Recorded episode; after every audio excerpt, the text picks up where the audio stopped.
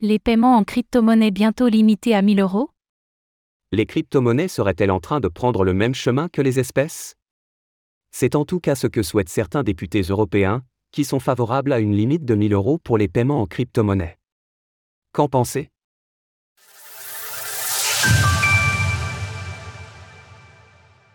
Les paiements en crypto-monnaie bientôt limités à 1000 euros en Europe?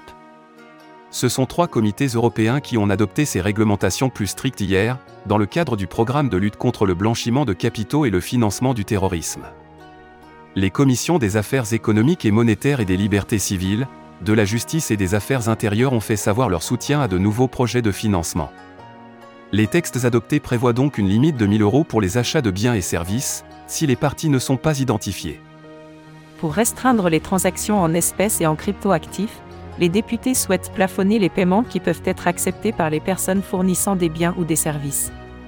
Ils fixent des limites allant jusqu'à 7000 euros pour les paiements en espèces et 1000 euros pour les transferts de cryptoactifs pour lesquels le client ne peut pas être identifié.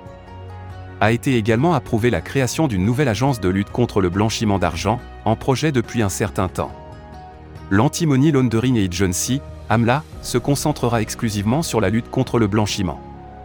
Les crypto-monnaies limitées comme les espèces?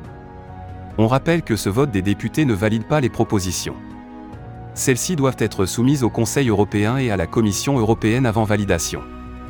Les crypto-monnaies pourraient cependant connaître le même sort que les espèces, dont les montants sont limités pour les paiements. En France, les paiements auprès de professionnels sont en effet limités à 1000 euros. Pour les paiements entre particuliers, le vendeur et acheteur se doivent de rédiger un écrit pour toute cession au-delà de 1500 euros en espèces.